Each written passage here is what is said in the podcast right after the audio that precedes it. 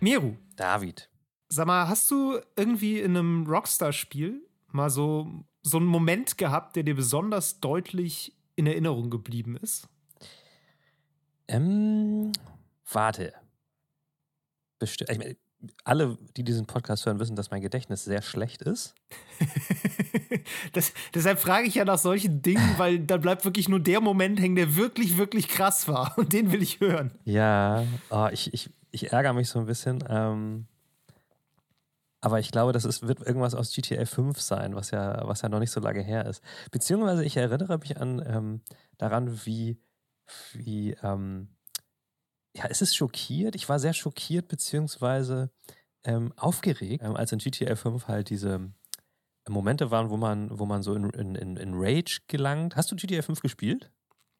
Nein. Hast du nicht, okay. Da gibt es auch. Ah, Ich habe andere GTA-Teile gespielt, aber tatsächlich bin ich einer von drei Menschen weltweit, die nicht GTA 5 gespielt haben. Genau, da, da, also es gibt ja Trevor, diesen einen ziemlich wahnsinnigen Typen, und der hat ab und zu so, so Ausraster. Das ist so wie so ein Rampage-Mode, wo er dann irgendwie völlig durch. Kratos-Modus. Genau, dann wird alles rot und er fängt an, so massenhaft Menschen einfach um sich herum alle zu töten und so. Da habe ich dachte ich auch so, oh Leute, das ist echt schon wieder so ein bisschen over the top.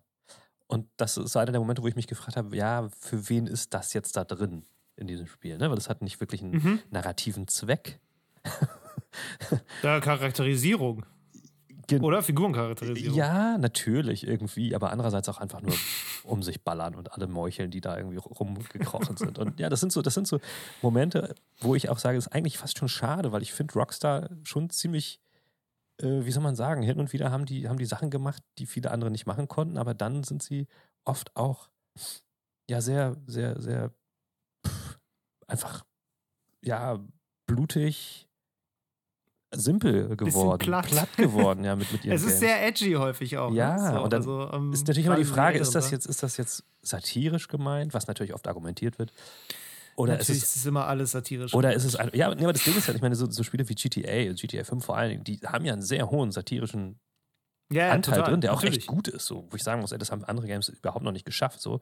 Ähm, Sie haben aber auch einen sehr hohen Grad an Zynismus und das passt immer schwer zusammen. Das ist, genau, das ist natürlich richtig. Aber ich habe ja damals noch ähm, in meiner äh, Cyberpunk 2077 Review gesagt, so, also all das, was so Cyberpunk irgendwie an äh, Sozialkritik und so einbauen will und, und Open World, das hat halt GTA 5 schon lange gemacht.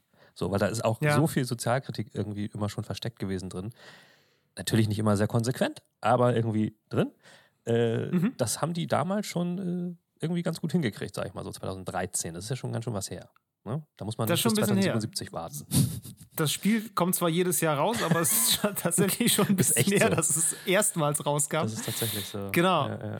Was ist denn Ja, bei dir so? Hast, du- hast du außer äh, ähm, GTA und Red Dead Redemption irgendwie äh, noch einen anderen Titel irgendwie von Rockstar in Erinnerung, der ein besonderer, besonders auffällig äh, dir backen geblieben ist, ob du ihn jetzt gespielt hast oder nicht im Kopf? tatsächlich habe ich ähm, vor allem, also Red Dead Redemption 2 habe ich gespielt und ich habe ein paar GTA-Teile gespielt, aber eher so, also GTA 2 habe ich relativ viel gespielt, Mhm. weil es so eins der wenigen Spiele war, die ich damals aus irgendwelchen Gründen hatte, von irgendwem aus der Schule. Ähm, was ich, ich habe das auch, glaube ich, nur mit Cheats gespielt. Mhm. So wie ich generell ewig viel in meiner Jugend fast nur mit Cheats gespielt habe. Ja. Und da ist mir auch einfach nur so dieser Sandbox-Charakter, also aus heutiger Sicht würde ich sagen, Sandbox-Charakter. Damals wusste ich nicht, was das Wort bedeutet, ne? Ja, aber ja. ähm, so dieses einfach frei durch die Gegend rasen. Ich habe auch gar nicht unbedingt die, die Story oder die, diese Quests oder so gespielt. Es war einfach so ein Ja. bunter Spielplatz, wo du Quatsch machen konntest. Und ich habe auch einfach dann teilweise nur irgendwie Autos zusammengeparkt und den Verkehr gestaut und dann alles in die Luft gesprengt und solche Sachen. Das, was man halt da machen konnte. Ja, so. genau. Und, ähm, mir sind natürlich auch jetzt im Nachhinein so ein paar Sachen aufgefallen, wo ich denke, Alter, was war denn da los? Also diese, diese Sekten, die da rumlaufen, manchmal so, so Grüppchen von so weiß gekleideten Leuten und wenn du alle hintereinander überfährst, kriegst du irgendwie einen Bonus. Also so wirklich krude Scheiße. Ja. Ähm, ja, die, wie gesagt, es ist halt auch irgendwie ein sehr edgy Spiel. Dann habe ich, ich glaube, GTA 3 oder Vice City habe ich, glaube ich, bei einem Freund immer mal so ein bisschen Mhm, gespielt. mhm. Ähm, das war damals natürlich einfach, einfach, einfach so cool, Ja. weil das halt irgendwie 3D und dann hattest du dies- diese Radiosender und bist dann da im Auto rumgebrettert und das war ja Ja. total abgefahren. So das, also das war einfach beeindruckend. Definitiv. So, die, die, Immer. Zu der Zeit. Und ähm, ja, tatsächlich so die jüngste, also das jüngste Konstrukt, sage ich mal, was mir so in Erinnerung geblieben ist, ist tatsächlich die etwas seltsame Quest-Struktur von Red Dead Redemption 2, die immer so komplette kompletter Konter zu diesem Open World Ding war, also so du diese offene Spielwelt, die mega systemisch organisiert ist und dann hast du wiederum diese diese Quests, die einfach nur linear sind, geh von A nach B und Ja. Bitte geh keinen Schritt zu weit nach rechts dabei, so. Ähm, das ist mir einfach so irgendwie hängen geblieben, auch wenn ich das Spiel insgesamt eigentlich gut fand in dem, was es versuchte zu machen, habe ich da immer so gedacht, dass das bleibt meilenweit hinter seinen Möglichkeiten zurück. Oder vielleicht auch nicht, vielleicht ist das einfach die Möglichkeiten bei aktuellem Stand der Technik so. Ähm, ja, also ich habe auch so, ein- so ein paar, ne, so ein paar Erinnerungen sind da drin, auch so an, natürlich auch gerade bei Red Dead Redemption an ein paar so Charaktere oder auch an Dialoge, die halt da wirklich auch, finde ich, gut geschrieben sind. So. Ähm, ja, langer Rede, kurzer Sinn. haben wir schon hier ordentlich äh, was vorweggenommen. Ähm, ja, wir, wir wollen uns heute ein bisschen so über Aufstieg und Fall von Rockstar Games, würde Rockstar Games dazu wahrscheinlich sagen, äh, unterhalten. Genau. Ähm, ja, ich meine, der Anlass ist ein relativ aktueller. Es ist gerade ein, ein Remake rausgekommen. Oder ein, ja, es ist eher ein Remaster, das glaube das ich. ist wahrscheinlich eine der großen Fragen dieser Zeit. Ne? Es ist ein, ein PC- und Konsolen-Remaster der Mobile-Version von GTA 3 San Andreas und Vice City, ich Genau, glaube ja. ja. ne? Und ähm, das Ganze ist ein mittelschweres Desaster, kann man sagen, rein technisch gesehen natürlich. Genau. Ähm, die Spiele an sich, da sind sich, glaube ich, sehr viele einig, sind einfach auch immer noch spielenswert. Aber ähm, ja, technisch liegt da so einiges im Argen. Das ist jetzt auch nichts, was zum ersten Mal passiert bei Rockstar Games, aber ich hatte so ein bisschen das Gefühl bei dem Ganzen, ähnlich wie bei Cyberpunk, so der Goodwill gegenüber CD Projekt Red irgendwann aufgebraucht war, Mhm. ist jetzt auch so ein bisschen der Goodwill gegenüber Rockstar Games aufgebraucht. So aus unterschiedlichen Gründen, Ja. bei unterschiedlichen Leuten, auch aus unterschiedlichen Gründen. Ich glaube, bei uns tatsächlich zum Teil schon vorher, also bei mir zumindest. Ja. Warum können wir auch gleich alles nochmal besprechen und ähm, Exakt. dann tauchen wir so ein bisschen mal in die Geschichte ab. Ja, gute Idee. Genau. Und Meru, ich würde sagen, vorher erzählst du mir noch, was du gespielt hast die letzten zwei Wochen. Okay, also. Ich würde normalerweise, und das ist eigentlich ganz lustig, jetzt wahrscheinlich ähm, die GTA ähm, Complete Edition, nee, wie heißt sie genau? Ähm, die Definitive äh, Edition von GTA spielen. G Grand, Grand Theft Auto The Trilogy The Definitive Edition. Genau, habe ich doch gesagt. Äh, die würde ich jetzt wahrscheinlich spielen, weil es ist bei mir so ein bisschen gewesen, nachdem ich halt Deathloop durchgespielt hatte, bin ich so ein bisschen in ein tiefes Loch gefallen, was ähm, Mhm. Singleplayer-Games angeht, weil eigentlich äh, hatte ich Bock, äh, sowas noch weiter zu spielen. Und ähm, da Ja. wäre mir das gerade recht gekommen, weil ich bin tatsächlich ähm, damals gigantischer Fan ähm, aller drei Spiele gewesen. Dann habe ich aber mitbekommen, was so in Reviews und auch ähm, bei vielen Spielern selbst darüber so ähm, erzählt wurde und habe dann gedacht, okay, dann hole ich mir das jetzt doch nicht. Also dann, dann gebe ich das Geld dafür nicht aus. Und Mhm. habe dann jetzt angefangen, weil mir da eingefallen ist, ich habe das ja auch mal irgendwann schon mal angespielt und habe es immer noch auf, der, äh, auf meinem Account rumliegen, äh, Assassin's Creed Valhalla weitergespielt. Aha. Weil, ne, Singleplayer ähm, Adventure, Ich Open verstehe World. den Gedanken, ich verstehe nicht, warum du dieses Spiel gewählt hast, aber alles gut. Nee, weil, weil ich es halt, wie gesagt, ich hatte es angefangen Ja, und ja. fand den Anfang gar nicht übel und ähm, dachte, ja gut, dann kann man ja mal gucken. Ich hatte Mhm. vorher noch ein bisschen Schiss, so, sowas Langes anzufangen tatsächlich und ähm, hatte nämlich kurz überlegt, was kann ich mir denn mal kaufen, aber was ist dann alles äh, vielleicht dann nicht ganz so grandios lang, dass ich so viel Zeit darin versenken muss. Und dann dachte ich, aber das habe ich ja noch, das hab, muss ich nicht noch kaufen. Ähm, das kann ich mal spielen. Und ähm, ja, also ich werde dir jetzt nichts Neues von erzählen. Du hast es, glaube ich, du hast es auch schon gespielt, ne? Und ich, du, hast es, du hast es getestet Ja. und du hast es wahrscheinlich weitaus länger Ja. gespielt. Ich bin noch in der Phase, wo, wo man äh, die Spielwelt noch nicht vom Scope her so greifen kann. Also ich habe jetzt, bin, bin Mhm. noch so, ich entdecke gerade alles frisch, frisch und, und, und ähm, erfreue mich noch. aber du bist schon in England. ich bin schon in England, ja, genau. okay. Ähm, aber bin noch lange nicht so weit, dass ich irgendwie das Spiel greifen kann in dem Sinne. Also es ist eher so, dass ich halt Ja. mich noch voranhangel und ähm, von Quest zu Quest gehe. Und natürlich macht das Spiel nichts neu in dem Sinne. Also das ist Mhm. alles wie gehabt. Ich muss aber dazu sagen, die vorherigen Teile habe ich nie auf PC gespielt, sondern immer auf ähm, Konsole. Und da, Mhm. deswegen merke ich da jetzt schon so einen leichten ähm, ja, Anstieg der Grafikqualität, so was jetzt zum Beispiel die Mhm. Spielwelt angeht. Ich muss aber sagen, so die, Figuren sehen irgendwie, ja, ich meine, gut, das ist bei fast keinem Spiel so, aber sehen halt echt immer noch aus, wie sie vor fünf bis zehn Jahren ausgesehen haben, so, ne? Die Gesichter und ja, so. Ja, ich habe das, hab den Verdacht, die Ubisoft Engine ist äh, nicht, nicht für Gesichtsanimationen gemacht. Alle Ubisoft-Charaktere, glaube ich, in allen Spielen der letzten ja, vier, fünf Jahre, finde ich, sehen immer aus wie Puppen. Also Ja, wirklich, wie- also wie ja, so, wie so ja. Wachs Hol oder Holzpuppen. Also das ist auch, das war bei Watch Dogs so, das war bei Assassin's Creed so. Ähm, das ist wirklich unschön, finde ich Das stimmt, auch. ja. Da könnte man wirklich mal ein bisschen, ja, vor allen Dingen im Kon bisschen Vor allem beigehen. im Kontrast mit dieser echt toll aussehenden Landschaft, ne? Fällt das immer wieder Ja. so sehr ins Gewicht. Das ist das Ding, weil auch wenn man natürlich den eigenen Protagonisten immer- nur von hinten sieht, also nicht immer nur, aber oft von hinten sieht, ähm, wenn dann die Gespräche anfangen, ähm, dann fällt es dann irgendwie immer umso mehr auf und das finde ich schon schade. Und ähm, ja, ich finde es cool. Ähm, also ich, ich, das hatte ich jetzt, ist mir gerade ein paar Mal aufgefallen, diesen, diesen Zeitpunkt von diesem Spiel, der irgendwie, wo, wo die, die ganze Geschichte in England mit den Römern noch, also ist natürlich schon lange her, aber irgendwie noch nicht so gigantisch lange her, so dass es äh, irgendwie, ne, du, du entdeckst teilweise noch so, so, so römische äh, ähm, Bauwerke, so, die da auch ja, schon seit, das fand ich auch ziemlich cool. die schon seit Jahrhunderten da Verknüpfung. Die hat mir sind. auch gefallen, Genau, ja. dann sind da so Briefe, so ein, ich habe jetzt irgendwie so einen alten römischen Brief gefunden und so. Und das finde ich cool, dass du irgendwie so zwischen den Zeiten bist. So, ne? Also Bei den Ja. Wikingern im Mittelalter, aber dann trotzdem noch die Antike irgendwie so ein bisschen mitbekommst. Und ja, ich. Ja, vor allem, weil die Antike für uns ja sowas ist, was es irgendwie gegeben haben muss, das wissen Ja, wir. genau. Aber ähm, wir haben ja nichts aus der Antike. So. Wir haben ja auch keine originalen Schriftzeugnisse und so. Wir haben ja alles nur. Aus zweiter Hand. Es gibt ja quasi nichts Genau. wirklich Überliefertes aus der Antike. Gut, klar, von Bauwerken und Vasen und so einem Kram abgesehen, Ja. ne? aber gerade Schrift. Und das fühlt sich Und, da noch so ein ähm, bisschen näher an, einfach. Äh, Ja, genau. und- da, da merkt man richtig so, das ist einfach Genau. noch nicht so lange her. So, Und das, das finde ich, das finde ich spannend. Also ich mag das Setting irgendwie mehr als ich dachte. So, ich dachte halt nach Mhm. God of War habe ich mit Wikingern irgendwie mehr oder weniger abgeschlossen.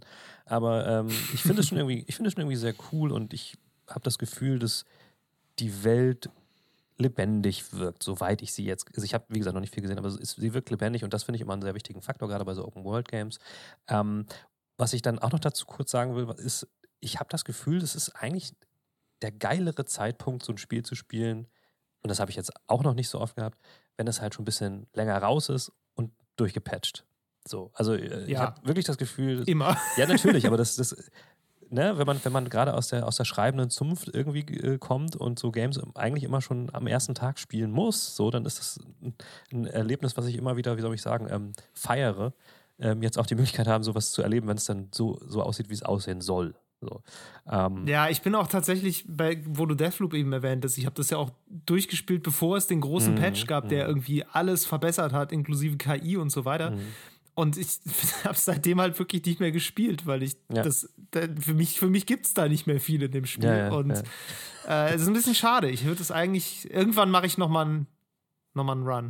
Ich habe mir tatsächlich auch ähm, damals ja schon gesagt, so ähm, bei Cyberpunk 2077, um nochmal darauf zurückzukommen, dass ich das dann nochmal spiele, wenn's, wenn die PS5-Version dann quasi fertig ist. So, wer weiß, Ja. ob das jemals noch geschieht, weil ähm, ich hatte sie ja, ich hatte das Spiel ja damals auf, ich weiß gar nicht mehr, was habe ich Stadia oder so durchgespielt, weil es halt auf PS5 aber nicht spielbar war. Und Ja. ähm, ja, da, da freue ich mich irgendwie immer noch drauf, dass wenn das irgendwann noch mal, irgendwann mal einigermaßen klar geht, das dann doch nochmal anzugucken. So. Ähm, Ja. Nee, genau, also das habe ich hauptsächlich gespielt, ein paar kleinere Sachen nebenher auch. Ähm, und dann wollte ich dir noch erzählen, du hast das vorhin schon im Vorgespräch gesehen, ich habe mir, ich hab mir einen, Stuhl gekauft und zwar sitze ich, Ja, ich sehe das hier in der Webcam Genau. natürlich. Ein Ich sitze äh, in schicker ein- ich Gaming-Sessel. sitze in einem äh, Noble Chair Hero Gaming Sessel. Ähm, schickes Modell. Das ist, äh, ich, ich glaube, ich bin jetzt nicht so tief drin im Thema, aber ähm, das ist, glaube ich, das Topmodell von Noble Chairs aktuell.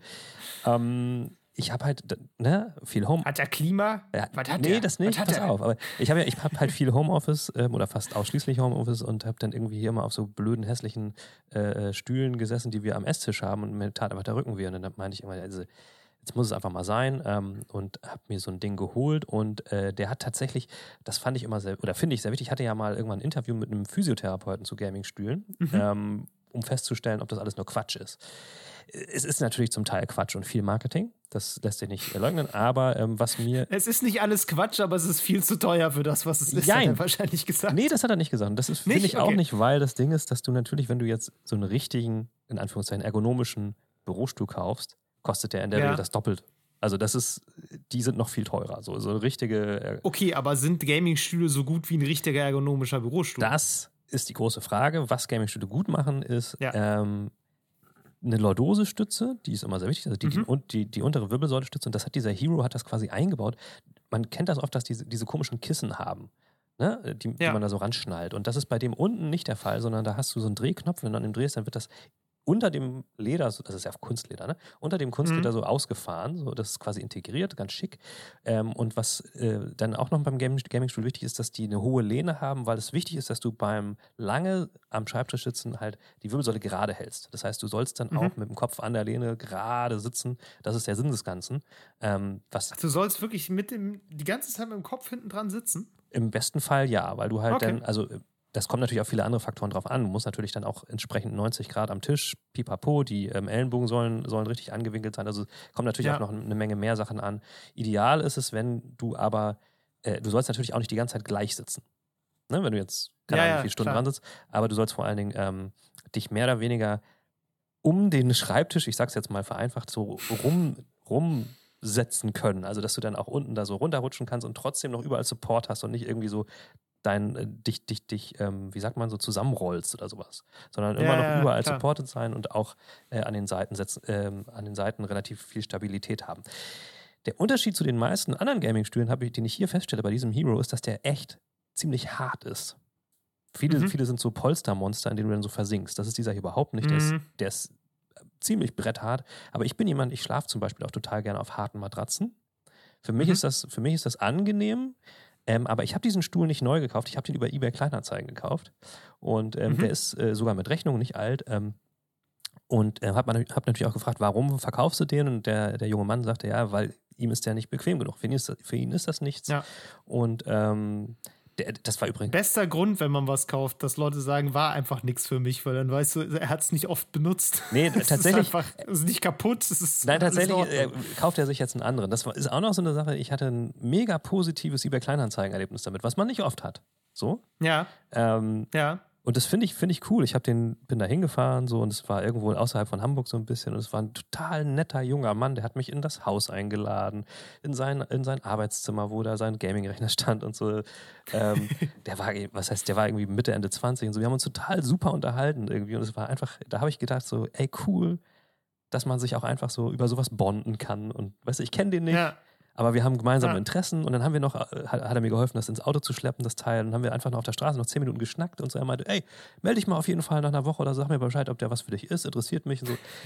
Ey, Ja, cool. fand ich richtig, richtig, richtig schön. Also, Sehr schön. Ne? Sowas hat Sehr man schön. nicht oft. Und ähm, ja, kann ich nur empfehlen, eBay Kleinanzeigen. Gaming-Stühle bei eBay Kleinanzeigen auch, aber nur die teuren. ja, nee, deswegen, ich habe Ja. ich hab ihn auch deutlich günstiger bekommen, sonst hätte ich ihn wahrscheinlich auch nicht unbedingt geholt.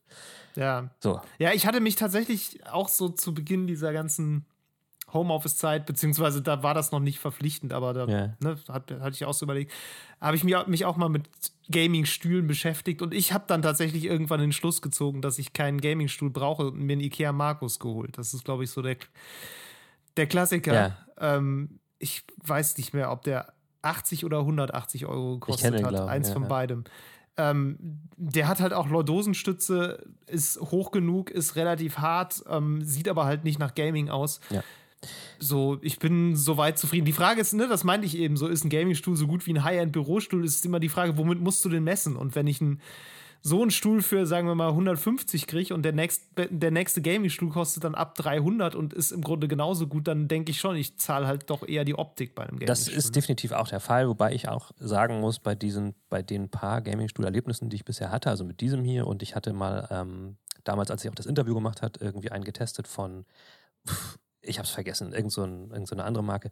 Die Qualität von, die Verarbeitungsqualität von denen ist schon ziemlich gut oft. Also es gibt ja auch billige Gaming-Stühle, die kosten 150 Euro, da sicherlich nicht. Aber bei denen, die ich jetzt gesehen habe, war das schon so, dass das wirklich stabile, gute Schrauben waren und ähm, nicht so wie bei oft so bei IKEA-Geschichten, dass das einfach so zugetackert ist oder so. Ne? Ähm, Ja, ja, das ja, ist schon ein bisschen Unterschied. Frage ist, klar, bringt das jetzt viel? Ich weiß es nicht, ob ich dafür nächstes Jahr ein Ersatzteil bekomme oder nicht, wenn da was kaputt sein sollte. Ähm, aber natürlich ist IKEA Massenware günstiger, natürlich. Also ist ja ganz klar. Klar. Ähm, Nee, ja. ich wollte nur sagen, ne, also das ist halt auch, ist jetzt auch kein scheiß Stuhl, ne? Das ist jetzt nicht einfach nur. Nee, nee, nee, ähm, nee, Also der, der kann auch durchaus was. Das ist Ikea, aber es ist durchaus in Ja. Ordnung. Und ich, und ich will, kann auch nicht leugnen, natürlich ist das zu, ey, lass es 60% Marketing sein bei diesen Dingern. Bei diesen Ja, Dingern. wahrscheinlich, Das ne? gebe ich auch offen zu. Aber also ich. Nö, ich aber hab ey, die Spaß haben ja trotzdem ihre Daseinsberechtigung. Das ist doch gut. So, Darauf kommst du an und du hast noch nette Leute kennengelernt. eben, das super. war, das war das Wertvollste daran. David, was hast du denn gespielt? Äh, Miro, ich habe mich äh, aus meiner Komfortzone begeben, sozusagen. und ähm, habe, wie es überhaupt gar nicht meine Art ist normalerweise, äh, PvP-Multiplayer gespielt. Und ich weiß auch welchen. Du weißt auch welchen, ne? Halo Infinite habe ich gespielt. Und ich muss sagen, das ist tatsächlich leider ganz schön geil. es, es macht wirklich Spaß. So, also natürlich spiele ich das nicht Rangliste und nicht mit großem kompetitiven Anspruch. Und wahrscheinlich würde ich es auch nicht alleine spielen. Ich habe es mit äh, hier Tiers äh, ge- zusammengespielt.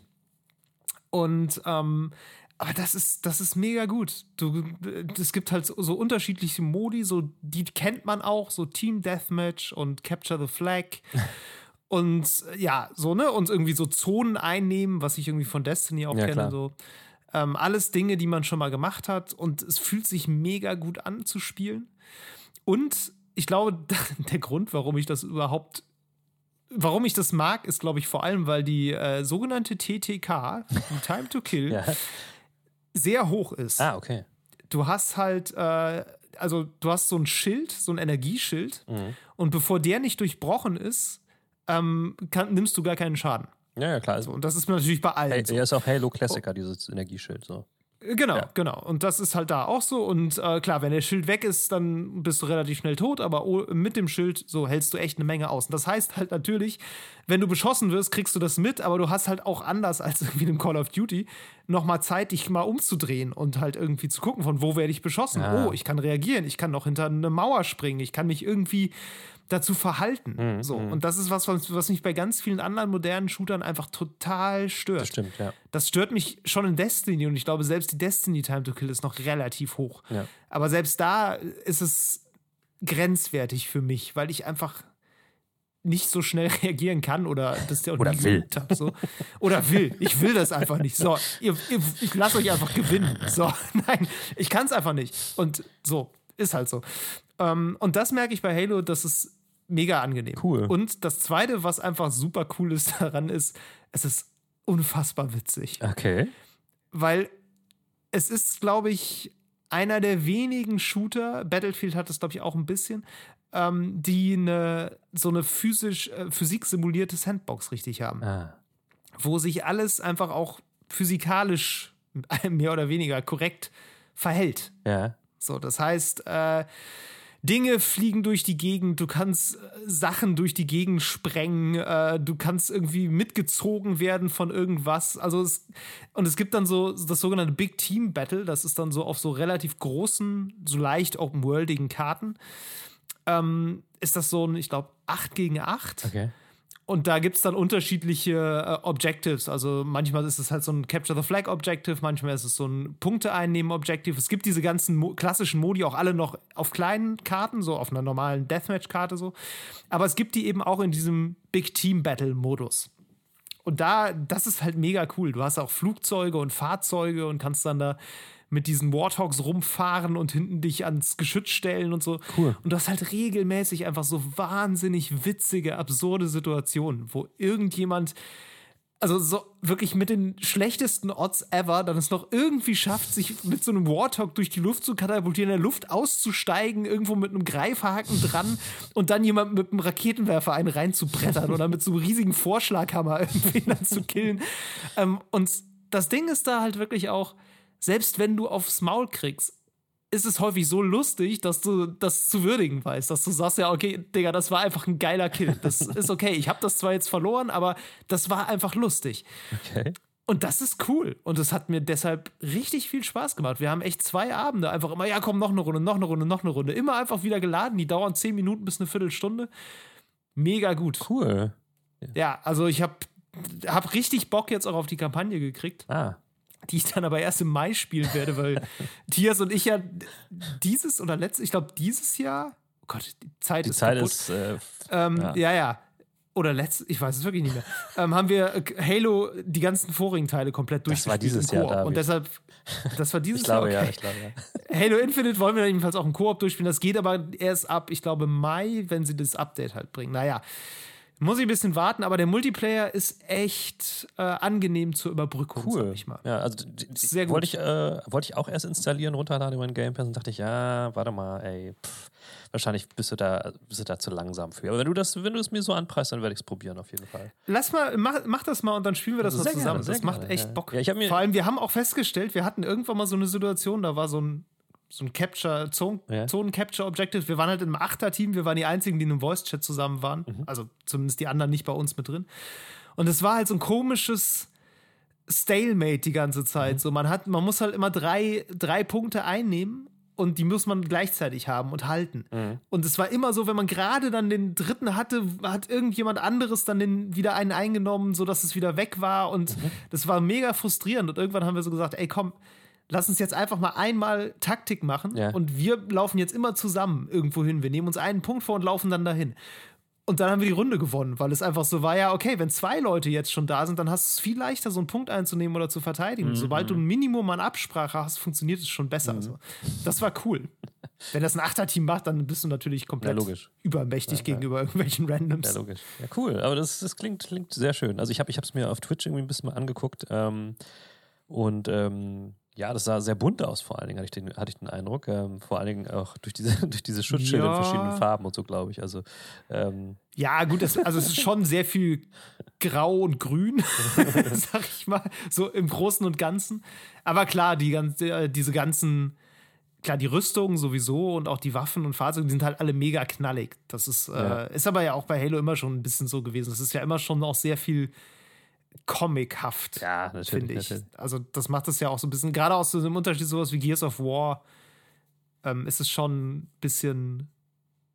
Ich weiß nicht, wie soll ich das beschreiben? Es ist mehr Weltraumoper. Gears of War ist ja eher so Grid Ja, das stimmt.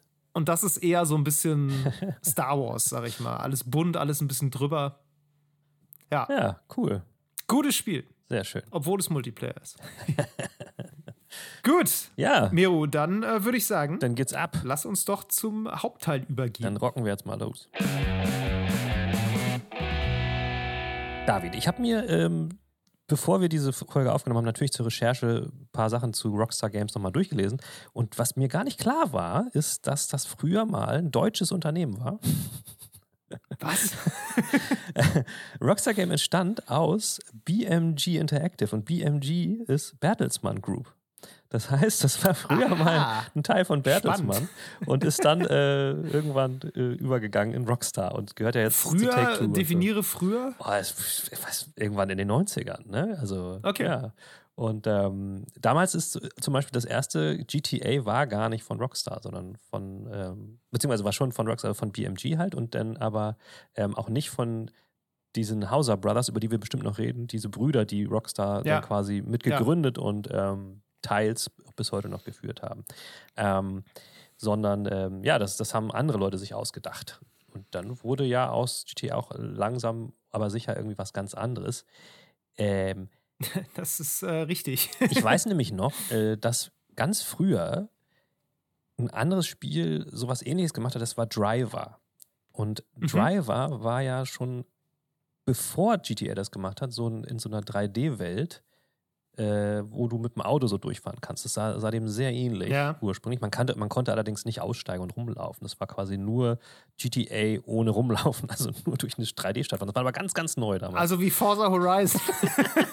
ja, aber halt Open World, ne? Ohne Stadt, mit Stadt. Ja, wobei ja. Forza Horizon Ja, ja. ist ja um, stimmt. Genau, so war das. Richtig, aber es hat nicht so viel Stadt. Nee, und dann weiß ich halt noch, dass ähm, GTA 3 irgendwann halt angekündigt war und so im, im Press-Review, äh, nicht Review, sondern Preview-Cycle war. Und dann habe ich irgendwo auf, einer, auf einem Magazinheft gelesen, ähm, GTA 3 kommt jetzt der Driver-Killer. Oder irgendwie sowas in der Richtung.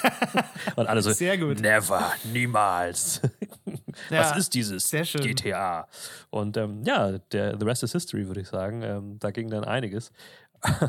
Aber äh, nochmal, ein, eins ist mir nämlich eben noch eingefallen, als du mich nach äh, Rockstar-Spielen gefragt hast. Ein Spiel, was, eigentlich mein absolutes Rockstar-Lieblingsspiel war. Ich habe mich fast gewundert, dass du nicht drüber gesprochen hast, weil ich weiß, welches Weißt du meinst. welches? Ist nämlich Ja. Table Tennis von Rockstar Games. Richtig. Was für die Xbox 360 kam und irgendwann auch für die Wii. Das ist ein genial geiles Game. Und ähm, Ja. da, da erinnere ich mich noch dran, äh, wie, wie cool das war, dass sie halt. Also bei, bei Olympia, wenn ich Tischtennis gucke, finde ich so geil, wie so viel Action-Fokus auf so eine ganz minimal kleine Handlung auf so einem kleinen Tisch stattfindet. Und dieses Mhm. Gefühl haben die bei Rockstar ganz geil geschafft, auf dieses, äh, auf dieses Game zu übertragen. Ähm, witzigerweise ist, glaube ich, also Table Tennis auch entstanden, weil sie mit GTA 3 ähm, so viel ähm, Probleme hatten, PR-mäßig. Ähm, Ja, vor allen Dingen nach solchen ja. Skandelchen wie dieser Hot Coffee Mod-Geschichte.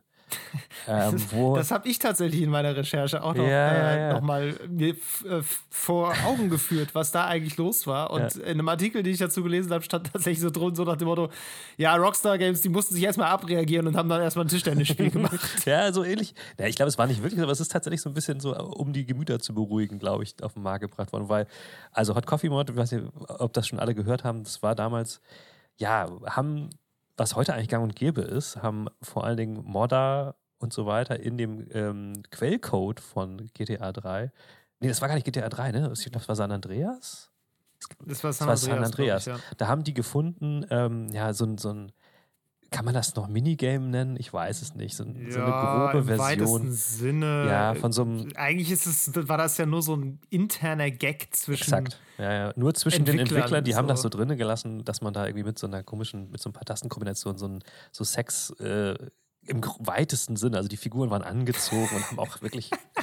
Das war nicht Im weitesten Sinne Sex simulieren konnte. Ja, Oh und das war in den Medien damals das krasseste. Es war, also, ich würde sagen, es ist tatsächlich über, also es hat, war für die gesamte Gaming-Industrie ein, ein Zeitpunkt, wo, wo ähm, glaube ich, vielen auch klar wurde, dass Spielen halt tatsächlich nicht nur für Kinder sind. So. Ja. Weil ich glaube, vor allen Dingen in Amerika, also mehr als hier in, in Europa, ähm, wurden Games noch länger so als Kinderspiel auch gesehen. Liegt vielleicht auch an- daran, dass der Jugendschutz da anders funktioniert als hier.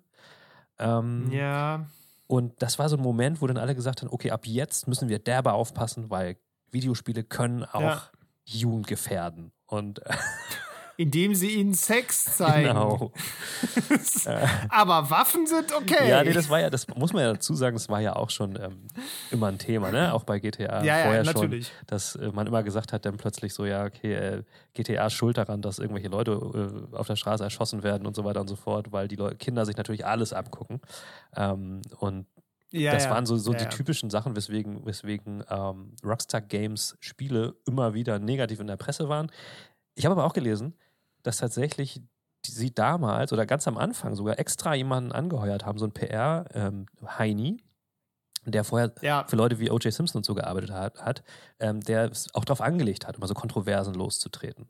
Und deswegen war das schon ich meine, ein es hat halt auch, funktioniert. Ne? Genau, es hat total funktioniert. So, das ist ja auch genau das Ding. Es gibt halt keine schlechte Presse in dem Sinne, also ne, Ja. bei, bei PR zumindest so. genau. Ähm, langfristig geschadet hat es ihnen ja auch nicht. Nö. Und ähm, ich habe auch, also sie zehren ja auch wirklich ein bisschen.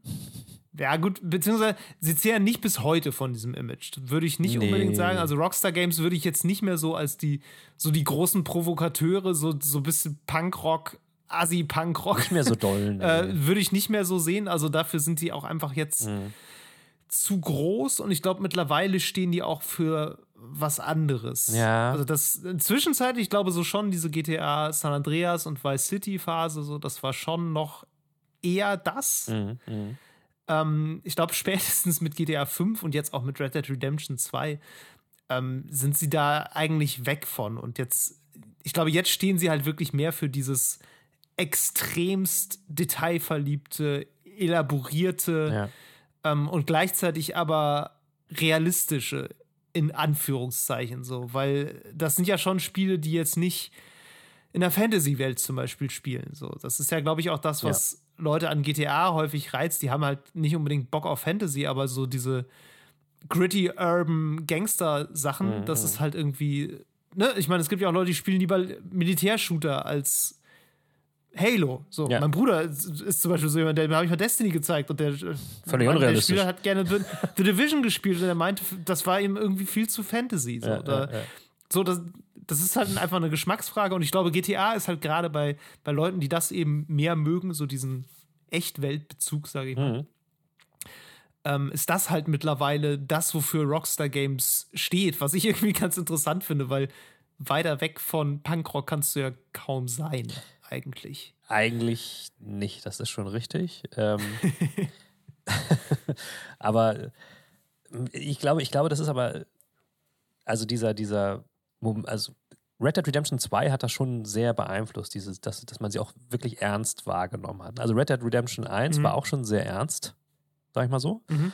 Aber GTA war ja auch, wie wir anfangs schon gesagt haben, immer so ein bisschen eher so der witzige, satirische Ansatz. Also immer schon, glaube ich. Ja. Und, ähm, aber gerade GTA 5, 5, wenn wir schon GTA sagen, dann auch GTA 5, ja. ähm, hat natürlich auch durch diese Verschaltung mit dieser drei Story-Stränge, so, die ja dann auch durchaus elaboriert erzählt wurden. So, das war ja kein Gag, das war ja irgendwie ein Erzählmuster, was auch wirklich viel gelobt wurde, wo auch wirklich gesagt wurde, ja, das ist, das ist einfach erzählerisch richtig gut gemacht. Ja, das ist auch richtig, ja. Das, ist, das stimmt ne? auch und vor allen Dingen sind die Charaktere auch gut, gut gezeichnet. Also auch äh, wirklich ja. tiefer, als man am Anfang so denken mag. Äh, dennoch war es immer so ein bisschen eher witzig auf die eine oder andere Art.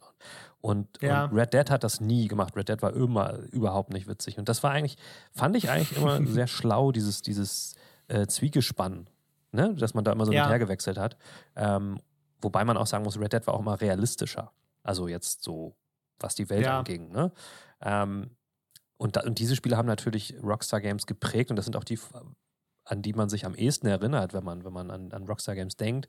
Ähm, es war natürlich auch immer viel Kult dabei. Also gerade, ich fand es ganz interessant, dass sie mit Vice City und San Andreas haben sie ja da auch nochmal so, so bestimmte, wie soll man sagen, so kulturelle Fäden aufgen aufgenommen. Ne? Also das war ja damals äh, mhm. äh, mit San Andreas vor allen Dingen war dieses Gangster-Hip-Hop-Ding ähm, auch teils echt authentisch aufgegriffen. Also die haben mhm. nicht nur ähm, nicht nur Sprecher genommen, die in Amerika auch wirklich bekannt sind, so in, der, in dieser ganzen West Coast ähm, Rapper-Szene, sondern ähm, das war auch echt relativ gut dargestellt, würde ich sagen. Also, so wie ich mir das vorgestellt habe. Ich war, ich war früher halt voll Fan von all diesem, von diesem Gangster-Rap-Kram in den 90ern und sowas. Und für mich war das, mhm. war das das Spiel, so, weil das auch wirklich dazu passte und eins zu eins auch so aussah wie das, was ich mir vorgestellt habe. Dann hatten sie natürlich durch diese Musik immer, immer so ein, so ein, ein Vorschuss schon an, an Kredibilität. Das war auch bei Vice City, dieses 80s-Game mit den richtigen, mit den echten Songs aus den 80s und so. Ähm, das war immer schon ein Merkmal, was sie halt äh, besonders herausgestellt hat. Ich, ich, abgesehen jetzt von so EA Sports Spiele, also Sportspielen, habe ich, glaube ich, damals keine Spiele gekannt, die echte, in Anführungszeichen, Musik benutzt, lizenziert haben und benutzt haben. Und das war immer richtig cool so. Ähm, ja, ich überlege gerade so ein bisschen, aber. Ja, und nee, also das, das GTA-Radio war schon, das ist schon eine Instanz. Ja, vor allen Dingen auch, vor allen Dingen ja auch die, die Präsentation. Das war ja auch ein richtigen Radioprogramm, was sie dann da irgendwie immer entwickelt haben, mit ja. ähm, teilweise auch. Du hattest ja DJs. Genau, teilweise extra. prominenten ja. DJs und Sprechern auch. Und allein schon dieser, ähm, es gibt ja immer mindestens einen ähm, Talk-Kanal in GTA-Games, also einen Talk-Radiosender. Mhm das ist grandios, das kannst du dir auch einfach so anhören. Kannst du dich theoretisch einfach irgendwo hinstellen mit dem Auto, anmachen und dich totlachen, so, weil das echt cool gemacht war. So. Ähm, ja. Und das waren so, das waren so Welten in diesem, diesen Spielen nochmal verschachtelt drin, die ich auch immer super cool fand. Also weil das auch so Detailverliebt ja. halt dadurch war. Und Detailverliebtheit ist halt was, wo, wo Rockstar irgendwie oft für stand. Ne? Ja, und ja auch einfach auch immer noch steht. Ne? Also gerade Red Dead Redemption 2 ist ja gewissermaßen berühmt berüchtigt gewesen für diese, äh, für die schrumpfenden Pferdehoden. ja, das stimmt, das stimmt. War ja so das, das große Ding, wo einfach so raus, also ja. wo halt rauskam, dass irgendwie die, die Hoden der Pferde unterschiedlich groß sind, je Temperatur nachdem, wie kalt so, oder ja. warm es gerade ja. ist. Also ob es Tag und Nacht ist oder Schnee. und das war, wurde halt häufig so ein bisschen auch zitiert, auch finde ich ein bisschen zu Recht, ja als Beispiel für eine Detailverliebtheit, die so ein bisschen zu weit geht. Also, Ja, ja. und gerade auch in Kombination, das war so ein, in dem Diskurs zu der Zeit ja ganz deut, deutlich da, in Kombination mit diesen nachgewiesenermaßen echt miesen Arbeitsbedingungen Mhm. bei Rockstar Games, wo du auch im Grunde wo du im Grunde wusstest, da werden Leute halt echt geknechtet. Ja. Und die werden halt mit so einem Quatsch geknechtet, der jetzt wirklich nicht unbedingt notwendig wäre. Der natürlich, wenn der Leuten auffällt, dann feiern die das halt total ab. Boah, krass, da hat jemand dran gedacht. Natürlich. So. Und ähm, aber gleichzeitig sind es so Dinge, wo du denkst, hm, ich weiß nicht, ob das Spiel wesentlich schlechter wäre, wenn es das jetzt nicht Ja. gäbe. Ähm, Hätte dafür jetzt ja. die ein oder andere Ehe vielleicht doch gerettet werden können. So. Genau sowas, weil da sind ja halt wirklich äh, echte menschliche Schicksale irgendwie Ja. Am Werk. Ja, ja. Und ähm, das war, als das alles so immer weiter rauskam und ich mich da auch damals erstmal so ein bisschen mehr damit beschäftigt habe, war das für mich so ein Punkt, wo ich so dachte, hm, ist auf jeden Fall ein Konzern, den man mal kritischer ja, sehen sollte. Und ähm, das stimmt. ich meine, klar, ne, die, die künstlerischen Leistungen sind irgendwie unbestritten. ja, natürlich. Aber ich finde es auch, also ich fand es damals interessant, wie man sich auf einmal die, die, die Kosten vergegenwärtigen konnte, dieser, dieser krassen Detailverliebtheit und dieser künstlerischen Leistung. So. Ja, na klar. Ich meine, ne, es gab ja auch andere Spiele, mit denen Rockstar Games ziemlich viel Einfluss so auf die ganze Gaming-Landschaft hatte. Zum Beispiel Max Payne ist ja auch von denen irgendwie. Ähm, Max Payne 3. ähm, Die ersten beiden sind von Remedy. ja, das stimmt. Ja. Das stimmt. ähm, Ich weiß das als Control und als Control-Fan und fast noch ein bisschen mehr Fan von Sam Lake, weiß ich das. Ja, ich finde es aber witzig, weil, weil ich äh, sehe es auch gerade vor mir, ich, ähm, die, die führen das tatsächlich auf ihrer Internetseite, führen die 1 und 2 auch auf als Rockstar Games. Das finde ich ganz Okay. interessant. Ich weiß nicht, ob die da mitgearbeitet haben, vielleicht, aber eins und zwei sind auf jeden Fall, also A spielt Sam Lake da Ja. Max Payne Ja, ja. und äh, er hat das auch definitiv geschrieben. Ja, das weiß ich, das stimmt. Ähm, Ja. äh, jedenfalls waren sie immer bei diesen Spielen dabei, die irgendwie was ganz Besonderes gemacht haben und irgendwie besonders äh, irgendwie backen geblieben sind.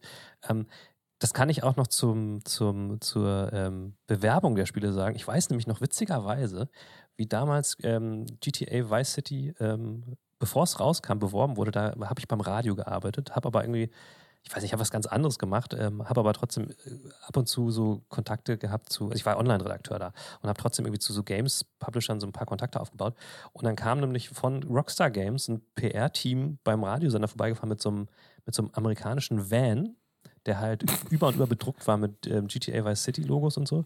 Und in dem Van drin äh, sollte man sich dann reinsetzen und da war dann das ganze Setup mit PlayStation äh, 2 und so aufgebaut. Dann soll, konnte man das Spiel in dem Van Probe spielen, Preview spielen. Geil. Das ist ganz witzig. Gute Idee. Das ist eine ganz coole Idee und ähm, da habe ich nämlich, und da ärgert mich, das habe ich glaube ich schon mal erzählt, da ärgert mich jetzt noch, ich habe dann diesen, ähm, diesen CD-Schuber mit allen Radioprogrammen auf, auf CD ähm, Geschenke gekriegt von denen und ähm, ich habe das nicht Mhm. mehr und ich ärgere mich. Ich habe irgendwie noch eine Aha. CD davon rumfliegen oder so und ähm, ich habe dann aber neulich, auch total out of context, habe ich eine Visitenkarte gefunden von damals, nämlich von demjenigen von der, von der Take-Two-PR, der das gemacht hat und das war tatsächlich Witzig. das war tatsächlich der Jochen, der jetzt bei PlayStation arbeitet und da die PR Ach, geil. So schließt so sich schließt sich der Kreis. Kreis. Da habe ich mich damals schon getroffen, obwohl ich das gar nicht wusste, dass er das ist. Egal.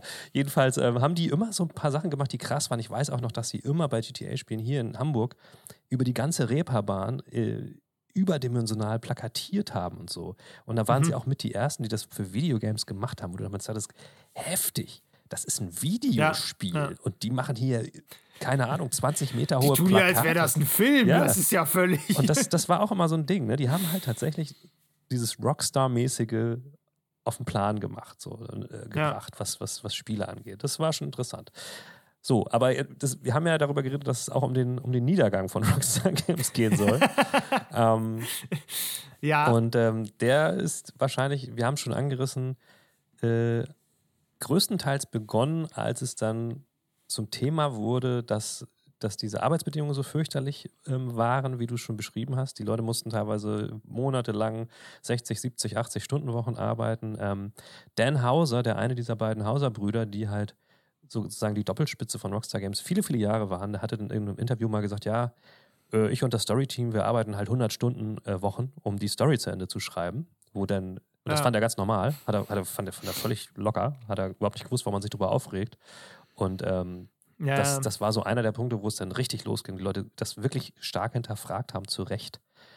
Ob das noch. ja, ob also das noch, kann er ja gerne machen, Ja. aber wenn das Story-Team mit drin hängt, ist immer so ein bisschen, ja, vielleicht würden die gerne ihre Familie Genau. sehen, lieber. wo die Leute sich denken, ist das noch, ist das noch okay? So, soll, Ja, und da ja. kam dann auch erstmal zu Fragen auf, ähm, nach der ausgiebigen Berichterstattung darüber, soll man so ein Spiel jetzt überhaupt noch kaufen? Soll man es boykottieren oder nicht? Und Ja. also was, Ich fand das auch sehr interessant, wie das äh, später bei Red Dead Redemption 2 so ein bisschen Einfluss auch auf die Reviews hatte. Also Ja. gar nicht unbedingt jetzt in der Wertung, wobei Wertung ist halt eh egal, Ja, wenn man ehrlich ja, ist. Sondern es geht ja um das, was im Text steht. Aber ich erinnere mich noch an einen Text bei Kotaku von Kirk Hamilton, der damals noch beste da war. Games Review aller Zeiten. Ähm, der, der hat ja dann wirklich einfach so einen ganzen Absatz mittendrin, so diesen, diesen ganzen Leuten gewidmet, die da am Werk sind und hat halt so geschrieben, ja, da, dieses krasse System, was da am Werk ist, ich weiß ja gar nicht, wer das gemacht hat, ob das die Person ist, die im Abspann vorkommt oder die Person, die im Abspann vorkommt oder irgendein Contractor, der einfach nicht im Abspann vorkommt, weil man das dann irgendwie in der Branche da nicht so macht, obwohl die Person mega lange da gearbeitet Ja. hat.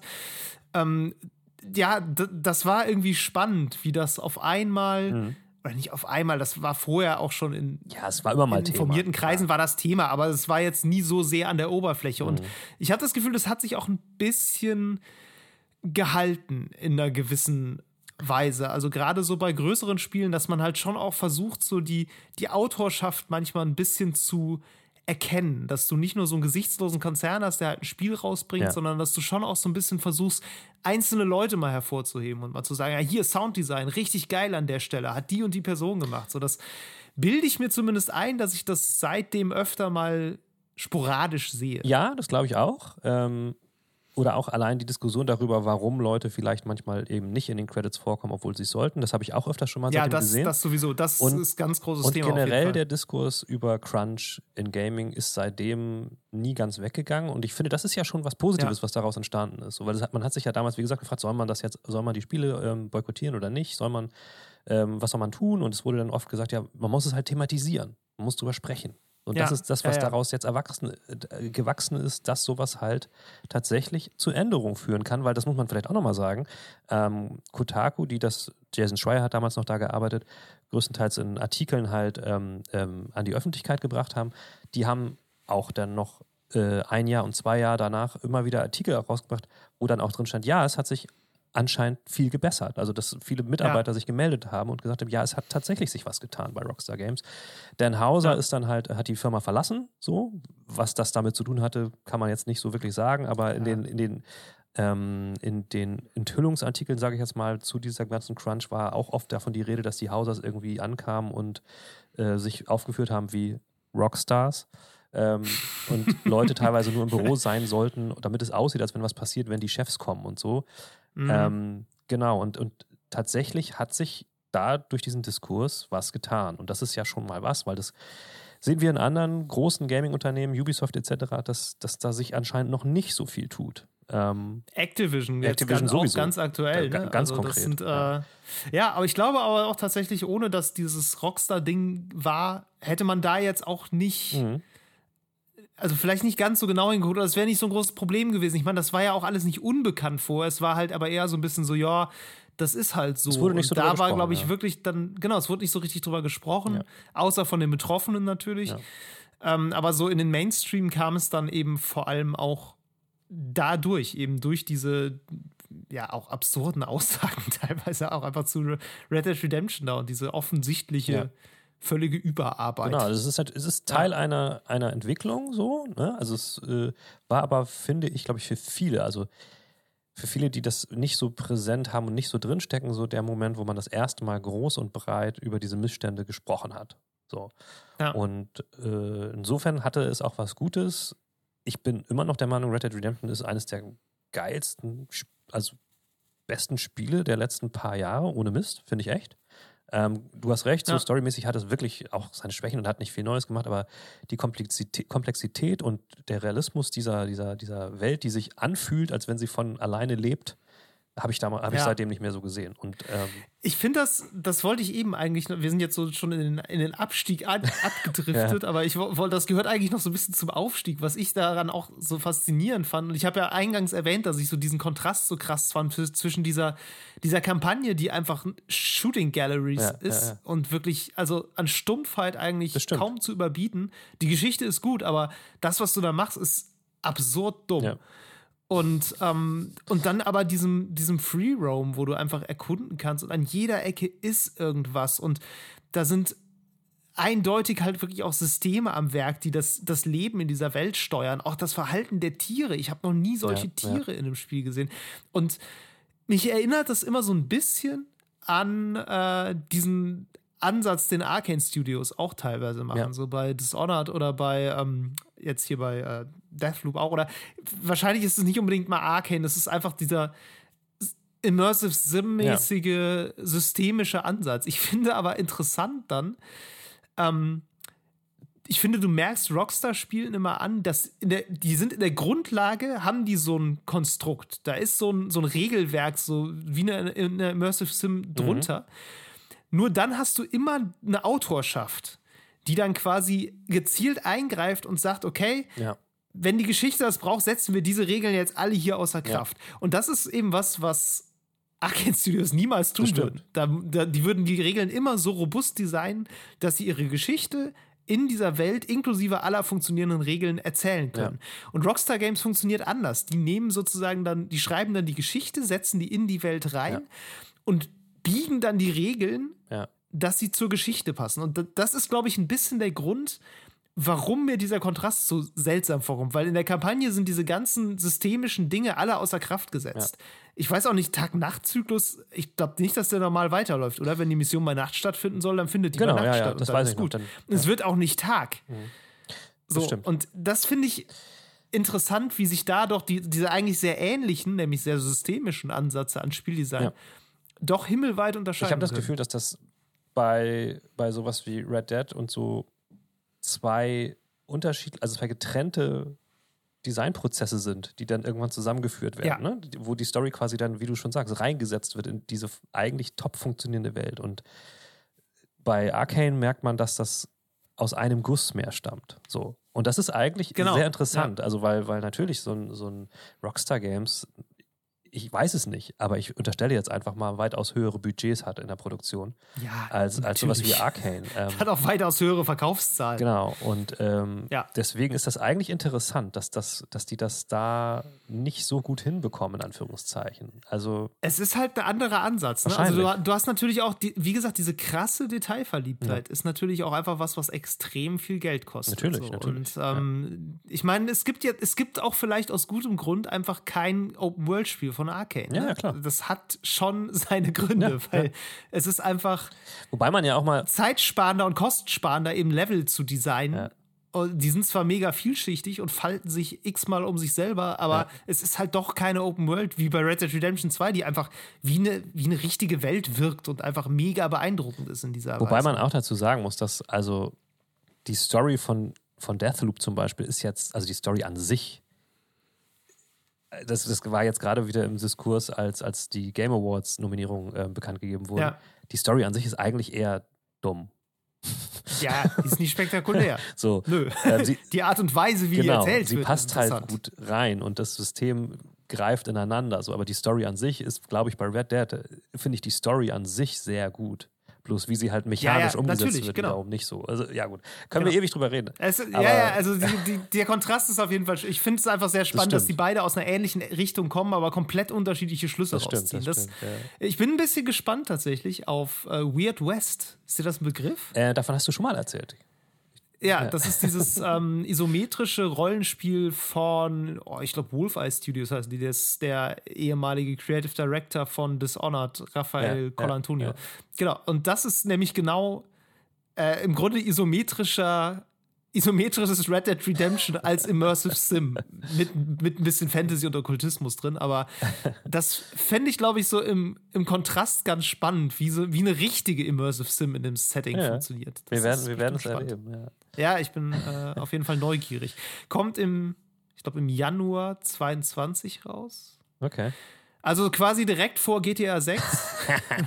weil, Mero, wir müssen jetzt, also Ja. ich würde sagen, wir, wir müssen jetzt einmal noch ganz kurz über den, den Sargnagel, nein, den Sargnagel nicht, aber die jüngsten Ereignisse Definitiv. mal einmal Auf sprechen. jeden Fall, ja. Und dann müssen wir auf jeden Fall noch, weil deshalb sind die Leute ja hier, müssen wir über GTA Ja. 6 sprechen. Auf jeden Fall, klar. Ähm, zumindest kurz. Also die ähm, Grand Theft Auto, jetzt sag's nochmal, Definitive Trilogy Advanced Edition Final. Die 2.0. 2.56. wollte ich mir ja eigentlich sogar kaufen. Also ich wollte, ich wollte ja bares Geld dafür ausgeben, diese uralten Ja. Games nochmal zu spielen. So. Das, du, du, dacht- du dachtest dir, du gibst das Geld mal den, den Indies, die es wirklich brauchen. Sozusagen. Nein, ich habe ich hab tatsächlich, wie gesagt, ich habe sehr viele nostalgische Erinnerungen an diese Spiele. Für mich war GTA 3 auch ein, auch ein Meilenstein, so, weil das das erste Mal halt, das war das erste op richtige Open-World-Spiel für mich, so. Und ähm, Mhm.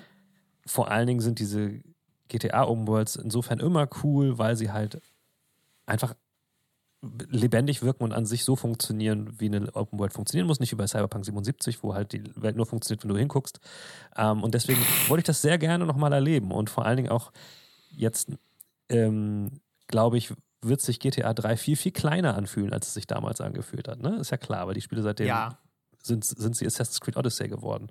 Ähm, vor allem im, im Vergleich mit Assassin's Creed Valhalla ist es, glaube ich, so, Genau. äh, wieso ist das denn? Und was ist jetzt passiert? Also, ähm, Rockstar Games hat das nicht selber gemacht. Die haben diese Definitive Edition outgesourced an einen, an einen Entwickler, der das quasi remastern oder remaken sollte, remastern sollte. Dafür haben die aber, weil ähm, die, das Grundmaterial in einer relativ alten Engine entstanden sind, äh, ist, haben sich gedacht, ey, wir nehmen einfach Versionen dieses Spiels, die es schon in etwas gibt, was wir in Unreal ganz gut verwenden können, also in der Unreal Engine. Weil das ist viel besser, um es dann zu porten und zu auszuspielen auf ganz, ganz viele andere Systeme. Weil natürlich soll es auf allen Systemen spielbar sein. Natürlich. Von Switch bis High-End-PC. Deswegen haben sie sich die Mobile-Ports genommen von diesen alten Games und gedacht, ja geil, die scalen wir jetzt einfach ein bisschen auf und dann wird das schon cool sein, weil es ist ja eh Nostalgie. Ähm, Ja. Problem ist, das funktionierte nicht besonders gut. Dazu kommt, dass Nee. ähm, anscheinend sich an vielen Stellen sehr wenig Mühe gegeben wurde. Ähm, also ich habe mir so ein bisschen durchgelesen, Sieht was zumindest so aus. ich habe mir so ein bisschen durchgelesen, was, ähm, was Digital Foundry dazu geschrieben hat. Digital Foundry ist ja so das führende Technikmagazin, in Anführungszeichen, von Eurogamer sind die, Ja. ähm, wenn es um Games geht. Und die haben quasi auch nur noch mit dem Kopf geschüttelt, was da los war, was da gemacht wurde oder eben nicht gemacht wurde. Ich habe so ein paar total interessante Tweets dazu Ja. gesehen, wo das härteste war irgendwie, es gibt so einen so Donutladen da Ja, irgendwo. der ist bekannt in LA. in der, ja. genau. Und da ist auf dem Dach ist so ein, so ein Donut Ja.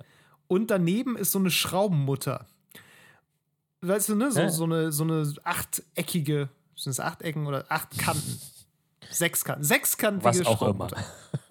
Irgendwie so, du weißt, was ich meine.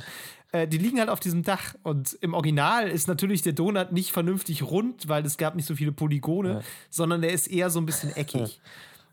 Und die Schraubenmutter auch. Und in dem Remaster ist der Donut jetzt richtig schön rund. Und die Schraubenmutter auch.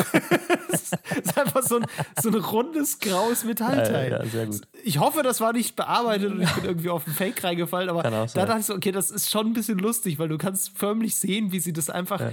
in irgendwie einen AI-Upscaler reingehauen haben und gesagt haben, ja komm, Ja. scale das mal irgendwie hoch auf ein paar mehr Polygone und dann ist gut. Ja. Und haben das mit der Mutter halt auch einfach gemacht. Und das ist, Das ist, das ist aber, das greift genau das äh, auf, was, was viele Leute sagen, was vor allen Dingen fehlt bei diesen, bei diesen Remasters, ist nämlich, dass so gar nicht die künstlerische Vision verstanden wurde oder was, was das Game teilweise zeigen wollte, wurde gar nicht wahrgenommen, sondern es wurde einfach nur blind irgendwie auf eine neue, Ja. neue Plattform gebracht. Also es gibt ganz viele Momente, da hat zum Beispiel, haben die alten Spiele, hat San Andreas, hat über die ganze Landschaft so ein, so ein Smog, so ein Mhm. Gelbschleier so gelegt. Und das war einfach auch ein Stilmittel. Das haben sie natürlich damals gemacht, weil sie bestimmte technische Sachen nicht realisieren konnten. Aber das Klar, hat dem Ganzen. Ja, genau, das hat dem Ganzen ähm, natürlich auch eine Atmosphäre verliehen, ähm, die Ja. das jetzt einfach nicht mehr hat, weil jetzt haben sie das weggenommen.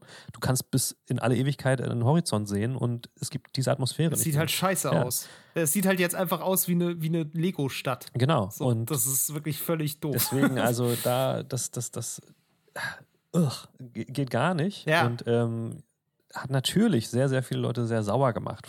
Auch deswegen, weil Rockstar vorher dafür gesorgt hat, dass ähm, Ports, die es schon gab von Modern, halt vom Markt genommen werden, beziehungsweise dass die so Ja. verklagt wurden, dass sie, dass sie die ähm, ähm, in der Versenkung verschwinden lassen mussten. Und sie haben dazu auch die ähm, PC-Versionen, die es schon gab, also die auch ähm, schon remastered waren, ne? oder? Die waren einigermaßen aufbereitet. Ich weiß es gerade nicht, aber auf jeden Fall waren die angenehmer offenbar. Genau, die haben sie nämlich neuen. extra vom Markt genommen, bevor sie dann Ja. diese, diese äh, Complete, äh, diese Definitive Es ist ja die haben. Definitive Entschuldigung, Edition. ja, genau. Es sollte ja die definitive Edition sein. Ja. Da haben sie mittlerweile aber sich entschuldigt und äh, gesagt, die kommen zurück und jeder, der das gekauft hat, kriegt die quasi Genau. äh, gratis geschenkt. So. Was immerhin schon mal was Ähm. ist, aber ja, das ist natürlich nicht genug, um die Enttäuschung der Leute äh, aufzufangen, weil viele Leute haben jetzt so ein bisschen Schiss davor, äh, weil sie wissen, dass was jetzt noch fehlt, ist natürlich GTA 4. Dass ein Re Ja. Rema Remake oder Remaster, was von GTA 4 kommt, eventuell auch so verschandelt wird. Und davor haben sehr viele Angst, weil GTA 4 hat bei sehr vielen Menschen einen, einen, einen sehr wichtigen Platz im Herzen. Es Ja. kam ja auf der, auf der PlayStation 3, also zu der Generation raus und ähm, hat ähm, sozusagen dann äh, nochmal einen anderen Aspekt aufgegriffen. Das spielte so in, in Liberty City, New York sozusagen, ähm, mit äh, Nico Bellic, dem osteuropäischen Gangster nochmal. Und ähm, ja, viele Leute haben jetzt halt Sorge, dass, dass das als nächstes dran ist sozusagen. Was eigentlich krass ist, dass man das jetzt so wahrnimmt. Ne? Ähm, Gibt es das auf, äh, auf Mobile? das weiß ich nicht, ich glaube nicht. Gute Frage. Ja, guck mal, das ist ja schon mal eine Das ist- bessere Voraussetzung auf jeden Fall. Das ist wirklich eine gute Frage. Ja, ja, also ich finde auch tatsächlich diese ganze, ich finde es irgendwie kurios, muss ich sagen. Ja. Das passt Ähm, gar ich meine, es ne? war ja auch so ein bisschen, es passt irgendwie Ja. nicht. Also gerade weil du ein Studio hast, was ja so für so Detailverliebtheit einfach bekannt ist, ist es so, so skurril, dass da dann einfach so ein Port quasi so wirklich hingeschissen Ja. wird, mehr oder Ja. weniger. Und ich meine, das wurde ja auch, würde ich sagen, bewusst vertuscht. Ne? Es gab ja auch irgendwie kein richtiges Gameplay so vor Release. Die kamen einfach raus. Vorher gab es so so einen Trailer, wo man so ein bisschen was drin gesehen hat. Aber das waren auch größtenteils so Vorher-Nachher-Vergleiche, wo du natürlich auch nur siehst, boah, voll krass, jetzt hier der Grauschleier ist weg oder weiß nicht, die Lampen sehen jetzt richtig toll Ja, aus. So, ja, ja. gut. Ähm, aber so diese ganzen, wie du schon sagst, diese atmosphärischen Probleme, die siehst du ja erst im Gesamtkonzept.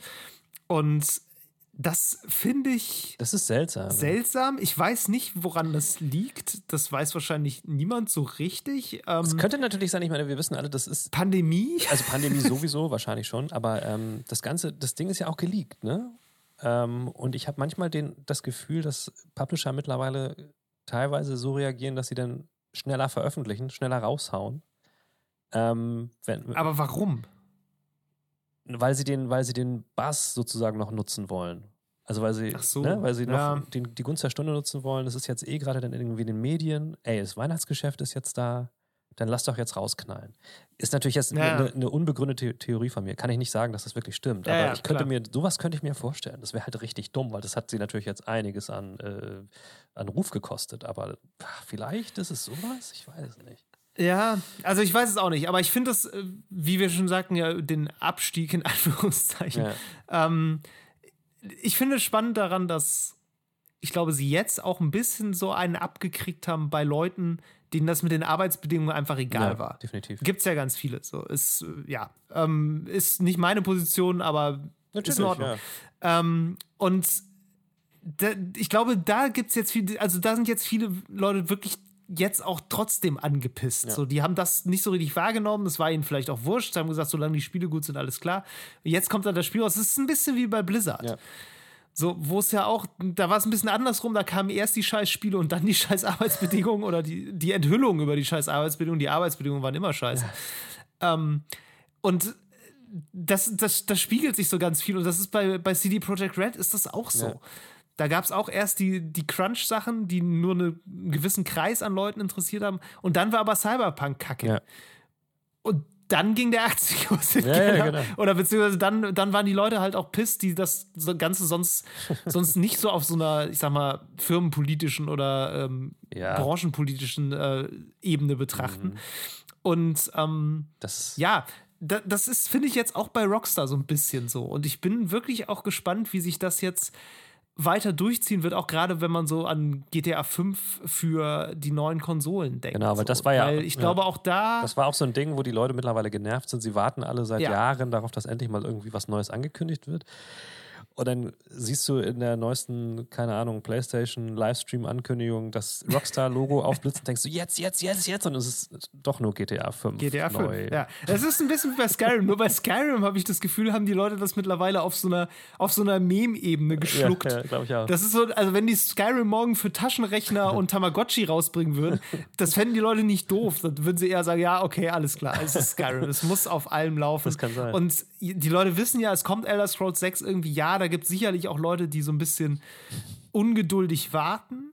Ja. Aber ich glaube, bei GTA ist es schlimmer. Und ich glaube, bei GTA ist es auch mehr so dieses, okay, mich kotzt es jetzt an, dass sie jetzt schon wieder GTA 5 bringen. Ja, wobei da sind, sind die Nutzer ja. natürlich auch selbst dran schuld. Ich meine, das haben wir auch noch nicht gesagt. GTA 5 ist halt das ähm, das erfolgreichste Entertainment-Produkt aller Zeiten, wenn, wenn es den Thron noch hält. Ich bin mir gar nicht sicher, aber auf jeden Fall ist es das meistverkaufteste Videospiel aller Zeiten. Und das liegt nicht. Ja, ich glaube, das ist Minecraft, aber ah, ähm, nee, es ist auf jeden Fall weit, weit, weit ja. oben. Es, ähm, ich glaube, es ist das profitabelste, wenn man nach, also nach Eingaben, äh, nach Einnahmen richtig geht. Ja, und also das liegt nicht an der grandiosen Kampagne von GTA 5 mitnichten, sondern es liegt an GTA Online und das ist die Cash Cow. Ja. So, und die Cash Cow funktioniert seit 2013 einfach wie geschmiert. Eigentlich ist es auch dumm, ein neues Spiel jetzt rauszubringen, ganz ehrlich. Vor allen Dingen, weil sie gemerkt haben, sie haben das ja bei, bei ähm, Red Dead 2 auch schon gemacht, da haben sie auch diesen Online-Modus, der kommen musste, auch veröffentlicht. Und das, das, das, funktioniert bei weitem nicht so erfolgreich, wie sie sich das, glaube ich, erhofft haben oder wie, wie sie gedacht ja. haben, weil sie einfach von GTA Online so verwöhnt sind. Das generiert Milliard, Millionen, Millionen, immer wieder, jedes Jahr, seit 2013 sie würden dem Ganzen, also die Gefahr besteht zumindest, ja äh, Wasser abgraben, wenn sie jetzt GTA 6 rausbringen. Das heißt, da müssten sie dann erstmal nochmal warten, ob das auch multiplayermäßig so erfolgreich wird, ob sie da wirklich auch so viel Geld verdienen und äh, ja, ihr jetzt funktionierendes Geschäftsmodell einfach mal äh, ja, in Frage stellen. Warum sollte man das tun? Ja. Da gibt es eigentlich keinen Grund für. Ja, ja, natürlich. nee, also sie haben zumindest keinen Grund, sich zu beeilen, sage ich mal. Nicht. Und ich meine, das tun sie offensichtlich nicht, ja. sonst wäre es mittlerweile raus. Ja. Ähm, also es gibt ja ständig irgendwelche GTA 6 Gerüchte und so. Meistens ist das, also ich glaube, 99% davon sind Unsinn. Es ist einfach ausgedachter Quatsch, den irgendein YouTuber sich aus den Fingern gesaugt hat und damit jetzt mega Klicks macht und alle Magazine greifen es ja, auf ja. und machen auch nochmal Klicks und dann geht das Ganze von vorne los. Das ist auch eine, eine wahnsinnig faszinierende Dynamik, finde ich, weil das äh, am Ende bleibt immer nichts davon übrig. Ja. und ich weiß nicht, die, die, die ersten Gerüchte dazu, die gab es ja schon vor fünf Jahren oder was. Also, das ist ja alles ewig her schon und man weiß ja immer noch eigentlich gar nichts über dieses Spiel, außer dass es wahrscheinlich eventuell in Entwicklung ist. Ja, also und ähm, es ist tatsächlich, also das letzte, was ich darüber gehört habe, was ich glaube, ist tatsächlich, da ging es auch ähm, nochmal um die, um das, was aus diesem Crunch-Skandal rausgekommen war mhm. und was sich dann verändert hat bei Rockstar. Da hieß es dann aber auch, bei der gleichen Quelle sei es wohl so, dass sie intern gesagt haben, dass sie deswegen mit GTA 6 ein bisschen anderen Weg einschlagen, dass sie das zuerst eine Nummer kleiner entwickeln und dann immer nach und nach die Welt erweitern wollen. Was aber zumindest ah, okay. bedeutet, dass sie tatsächlich das auf jeden Fall machen wollen. Also sie wollen es tatsächlich rausbringen. Ja. Wann ist, also alles, was darüber hinausgeht, ist Quatsch mit Soße. Ich habe tatsächlich heute noch ein Interview gesehen mit, ähm, hier ist Strauss Zelnick, ja. diesem äh, 2K ähm, Megaboss. Obermanager, ja. glaube ich, ein Megaboss. Und der meinte so, ja, er hätte gerade James Bond im Kino gesehen, den neuen, fand ihn total gut und meinte, ja, er findet, dass GTA halt so ein bisschen ist wie James Bond. Hä? So, du, du gehst halt alle paar Jahre mal ins Kino, so. um dir den neuen James Bond anzugucken.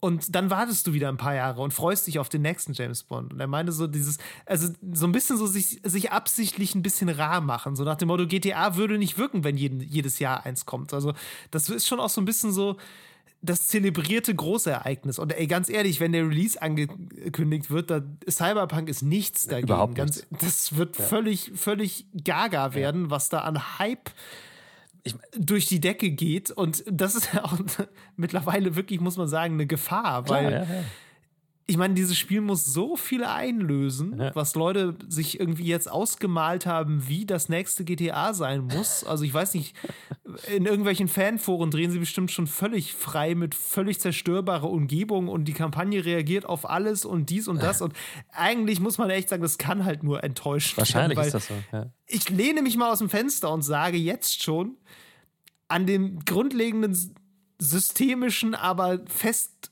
eingefärchten Ansatz wird sich nicht viel ändern. ich glaube, dass du trotzdem eine Kampagne auf Rädern bekommst. Ja. Und eine Spielwelt, die nicht auf, äh, auf Schienen, so, auf Rädern ist das ganze Ding sowieso. ähm, und eine Spielwelt, die halt dann eben frei erkundbar ist. Ja. So, ich glaube, dass sich daran wenig tun wird, ehrlich das gesagt.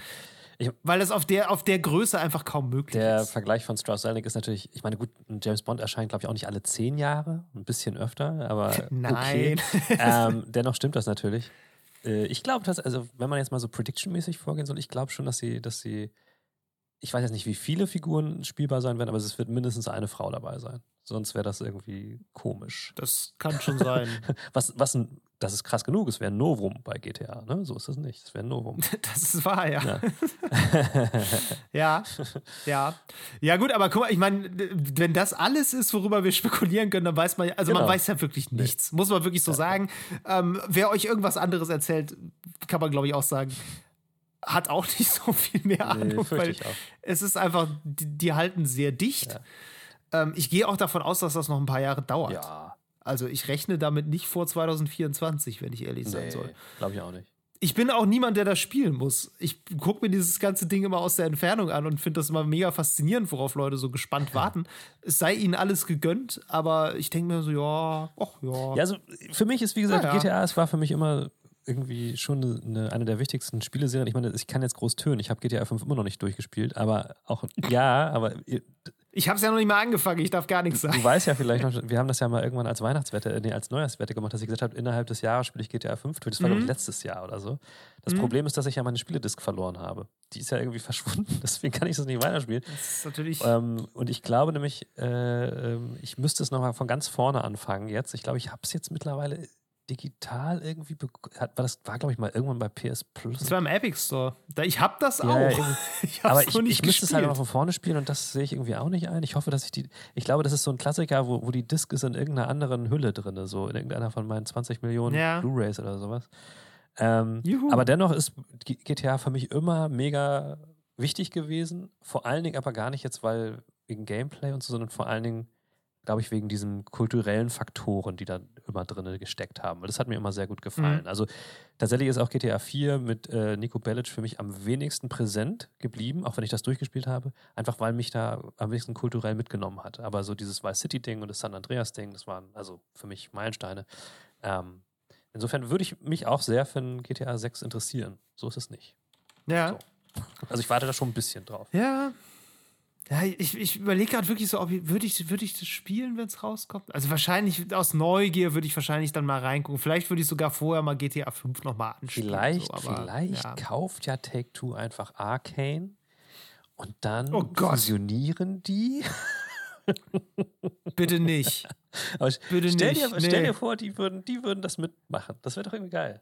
Irgendwie so. Nee, finde ich überhaupt nicht.